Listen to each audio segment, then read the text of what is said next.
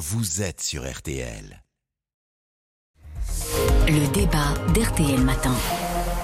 Il est 8h19, vous les avez probablement vus, ces automobilistes qui roulaient à l'électrique et qui n'avaient aucun problème. Après trois semaines que l'on peut qualifier de très compliquées à la pompe, et alors que la situation n'est toujours pas revenue à la normale, on se demande ce matin si la voiture de futur sera forcément, je dis bien forcément, électrique. Bonjour François-Xavier Pietri. Bonjour Xavier. Vous êtes journaliste, auteur du livre Enquête voiture électrique, ils sont devenus fous, paru aux éditions de l'Observatoire. Bonjour Clément Molison. Bonjour. Délégué général de l'AVER France, l'association nationale pour le développement de la mobilité électrique. Alors l'avenir n'est plus au moteur thermique et, bon nombre de décisions politiques condamnent à court terme et à moyen terme d'ailleurs la fabrication et même l'utilisation de ces voitures. François-Xavier Pietri, euh, il faut vraiment acheter électrique Écoutez, euh, moi je dirais qu'il faut quand même être extrêmement prudent. Euh, surtout, c'est ce qui, ce qui me frappe dans cette histoire, c'est euh, c'est l'échéance, c'est-à-dire de dire 2035, on ne vendra plus une seule voiture thermique en Europe. C'est 2035, c'est demain. D'ailleurs, les constructeurs pour eux, c'est même 2030, donc c'est dans, dans, dans 8 ans. Et cette bascule là, cette bascule là, en quelques années, c'est complètement incroyable parce que ça pose un nombre de sujets assez sidérant. On, pardonnez-moi, je vous interromps. On fait fausse route et, c'est un, délai qu'on n'atteindra pas. Enfin, euh, c'est un délai qui va être très compliqué à tenir parce qu'il y a euh, en face de ça euh, la montée en, puissance des bornes de recharge qu'il faut mener, qui est aujourd'hui compliquée. Mmh. il y a des problèmes qui se posent quand on voit l'alimentation, la, la, fabrication des batteries aujourd'hui avec le cobalt, le lithium, etc. Des matières premières dont on s'est aperçu qu'elles étaient extrêmement rares et devenues très chères. Il y a un problème avec l'électricité. l'électricité dont on pensait que c'était en gros, euh, il suffisait de brancher sa prise et puis allez hop, euh, c'est, euh, c'est, ça, va, c'est stable, c'est bon, c'est pas cher. Mhm. Eh avec la crise la crise russe, l'électricité est devenue plus rare et beaucoup plus chère. Clément Molison, pour vous, il n'y a pas de question, il faut passer à l'électrique? Mais la première question, c'est de savoir pourquoi on doit passer à l'électrique.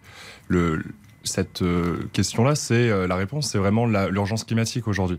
On a une vraie problématique qui est que on a un réchauffement, euh, un, réchauffement climatique qui est extrêmement important. Je pense qu'on en a vu une partie des conséquences déjà cet été.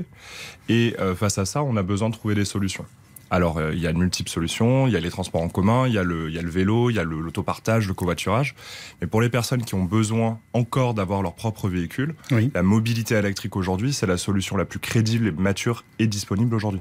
Qu'est-ce qu'on va faire de ces tonnes de, euh, bah justement, de lithium et de batteries qu'il faudra à un moment ou à un autre aussi traiter? Que moi, très honnêtement, quand j'y pense, je comprends très bien la logique de ce que vous venez de nous dire, mais je me dis, mais euh, on est en train de se mettre dans un autre piège et notamment dans un autre piège de retraitement.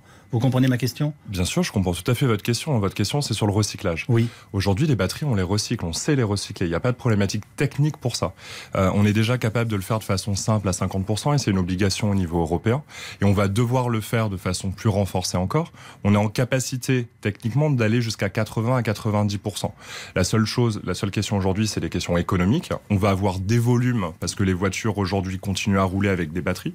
Donc il n'y a pas de souci encore pour, euh, pour les amener au recyclage. Et en plus, on aura besoin de ces matériaux recyclés pour permettre de construire de nouvelles batteries. Donc vous nous dites que le recyclage est anticipé, contrairement à ce que certains pensent. C'est une vision quand même un peu, un peu optimiste des choses. Il va y avoir en, 2035 au moins 7 millions de, batteries à recycler. Vous dites que oui, c'est simple. Euh, il faut quand même euh, séparer le cobalt, séparer le lithium, séparer les, les, métaux qu'il y a dans les batteries. Tout ça est quand même un processus assez, complexe. Il va rester à peu près 20 à 30 de la batterie. Euh, on va en faire quoi? On va l'enfouir. Ça rappelle juste un autre, un autre sujet.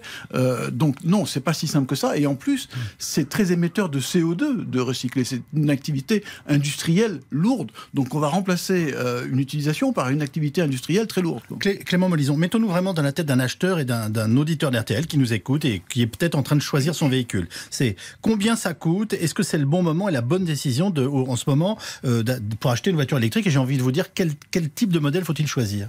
Alors déjà, il faut choisir un modèle qui est adapté à votre besoin, à vos usages.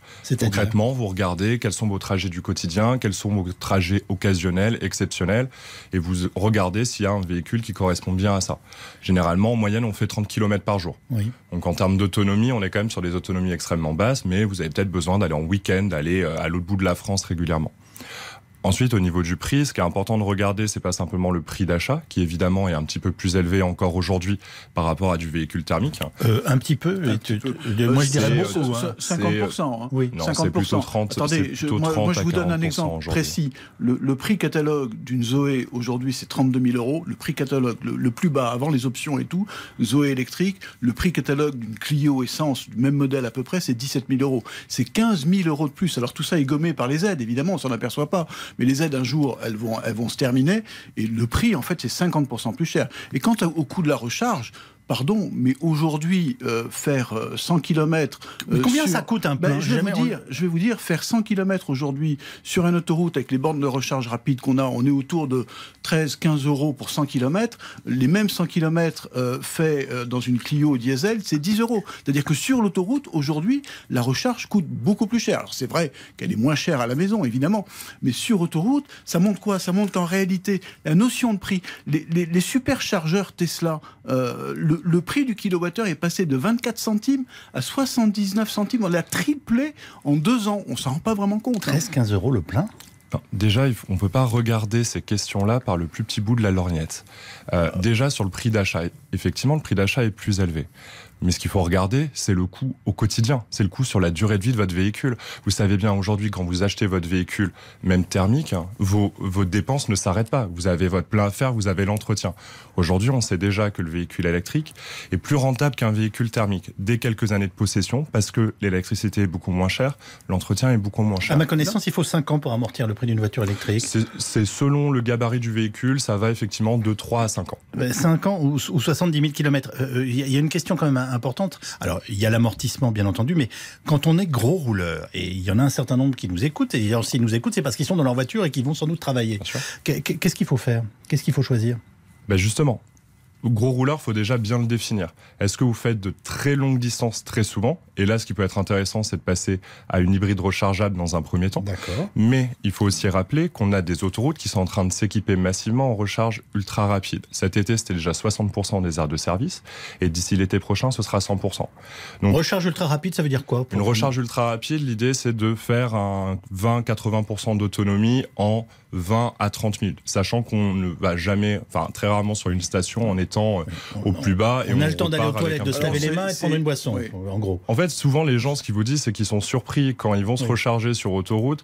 Ils se rechargent, ils partent, ils reviennent, ils ont déjà fait la recharge qu'ils avaient à faire, de, qui est arrêtée déjà depuis sauf- plusieurs sauf- minutes. hein. Sauf quand ils ont été obligés d'attendre, comme ça a été souvent le cas cet été, 2-3 heures sur les aires de, de, de- de repos d'autoroute pour que les bornes se libèrent. Parce que le temps de recharge, ah bah si, il y a, il y a, Non, non, euh, non. Tesla, on voit par exemple des queues, c'est assez spectaculaire. hein.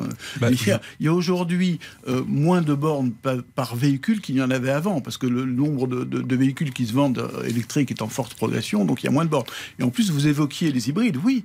Alors là, je, je suis d'accord, je, je suis pas un ayatollah de, du thermique. hein. Euh, ce qui est frappant, c'est de se dire, c'est le côté binaire de la décision, c'est-à-dire c'est tout électrique ou rien.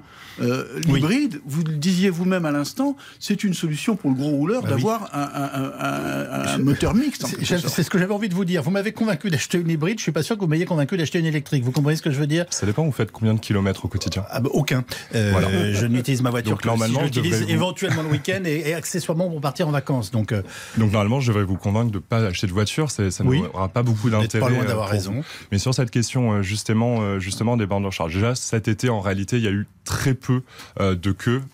Vraiment, euh, on a regardé avec les sociétés euh, concessionnaires, on a eu deux trois cas assez anecdotiques. D'ici 2023, euh, on aura l'ensemble des aires qui seront équipées.